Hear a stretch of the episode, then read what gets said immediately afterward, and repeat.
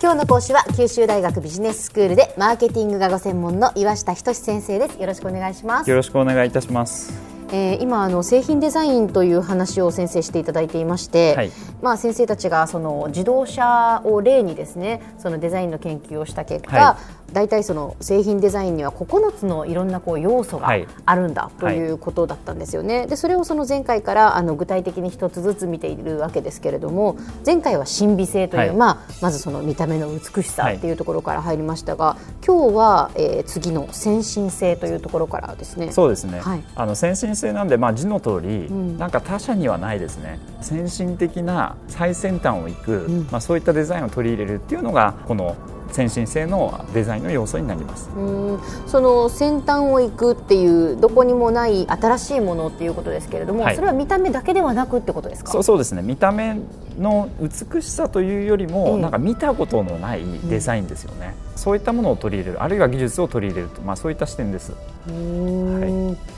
例えば？例えばあの、まあ、メルセデス・ベンツが、まあ、よくですねコンセプトを掲げて自動車の開発をするんですね。はい、であの例えば F800 というスタイルの、まあ、自動車を作ったんですけども、うん、まあ、これ非常に特徴のある自動車のデザインになってるんです。で他社が要するにやっていない、えーと、デザインを取り入れてるんですけども、えー、自動車ってまあ形がですね四角形っていうんですか、はいはい、あになってると思うんですね。うん。まあ、箱型という箱型ですよね。そうですね。箱型ですよね。えー、そうですね。あの直方体。直方体ですね。あの直方体を上からバサッと切ってほしいんです。輪切りにするみたいなそうです。輪切りにすると直方体を輪切りにすると何型になります？側面は。長方形。ですよね、ええ、ただあのこの F800 は、まあ、通常の自動車で長方形なんですけども、えそれが円なんです。どこで切っても円になるっていうそういった設計なんです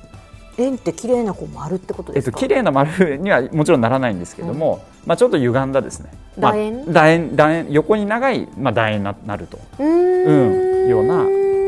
そうなんですね、はい、じゃああんまり角張ってないってことですか？そうそうです。あの角が要するに取れてないんでそうすると外から見ても中から見ても美しく見えるっていうね。ああ柔らかいフォルムになるような、ね、そうですそうです。そうです。なるほどなるほど確かにその先生前回あのメルセデス・ベンツにそのインタビューをした時の話をしていただきましたけど、はい、デザインに官能的な美しさが反映されるようにその意識しているとベンツのそのメルセデス・ベンツのデザインチームは言うわけですよね、はい、そういうところにもやっぱり現れてるような気がしますね。ただ、え前回お話した神秘性と違うのは、あの見た目の美しさではなくて、うん、それが要するに他社にないですね。そういったデザインになってるっていうところがポイントです。はいそれが先進性っていうことですね。そうですね。で、あのまあメルセデスベンツあのインタビューの時におっしゃっていたことですけども、はい、デザインセンターの方が消費者は現代に生きているけども、まあ我々の自動車は未来にいるよと。ほう。だ我々が顧客に提供しているものこそベストだって、まあこういったふうにおっしゃってました。うん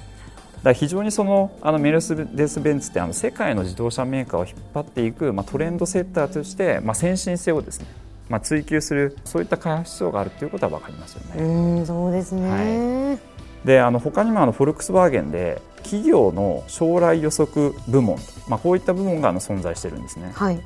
まあ、これっていうのは通常自動車ですと大体10年ぐらい先見据えて自動車の開発をするんですけども、まあ、15年とかそういったさらにその先の未来を予測する部門がそれを専門に考える人たちがいるっていうね。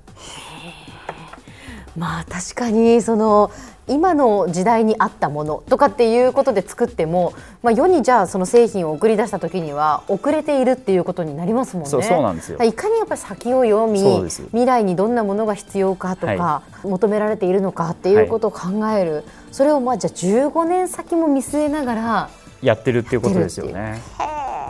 なんであのデザインを開発するときにあのまあ先進性のこのポイントっていうのは、はい、今じゃなくて未来のデザインでどういうものにすると古臭くないっていうかね。あのやっぱ我々って新しいものの方が買いやすいとかね使いやすいっていうのはありますよね、はいはい、だからそこをうまく企業側で意識してねデザイン開発につなげていく必要があるよと、はい、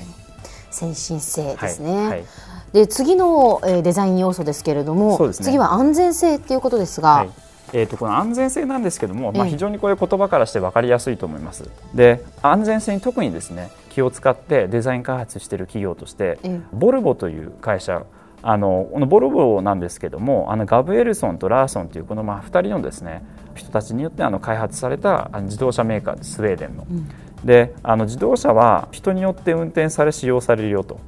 まあ、従ってボルボの設計の基本というのは常に安全でなければならないというふうに創業時ですね、まあ、今でもこれ会社の思想として、まあ、非常にこれ強く根付いているというのがこのボルボのあの会社なんですね。うんえ1944年ぐらいからこの安全に対する取り組みをあの行っているんです。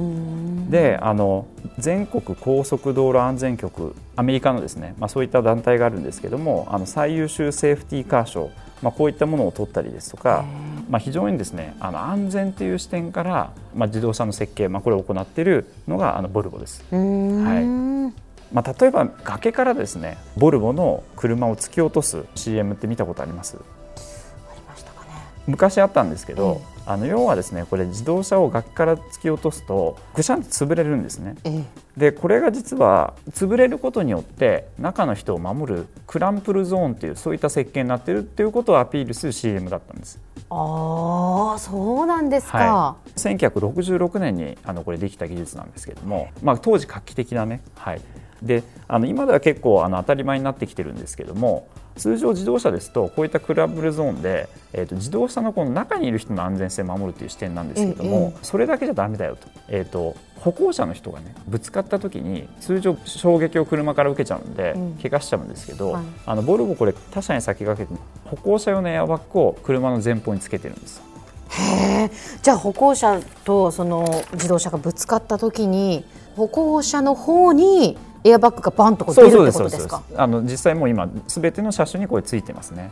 はい、乗ってる人だけじゃなくて、周りにもこの気を使った安全性のデザイン。で、まあ、かつかっこ悪くないっていうね。あそういったこの設計になっているっていうのがやっぱり非常に重要なポイントです。うん、はい、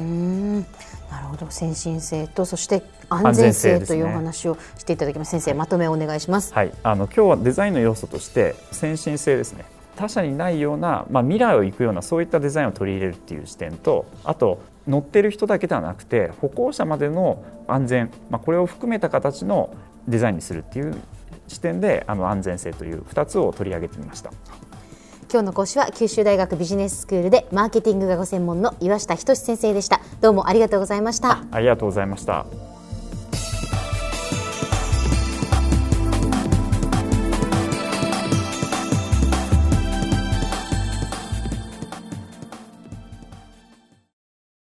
ゾクゾクグイグイメラメラつながる。ゾワゾワ。ハラハラ。メキメキ。つながる。ズキズキ。モワモワホカホカつながる。キリキリ。ザワザワ。キュンキュン。ガンガン。ワクワク。ウズウズドキドキ。ルンルン。バクバク。九州人のいろんな気持ちつなげます。九州から輝こう。キラキラつながる。 QTnet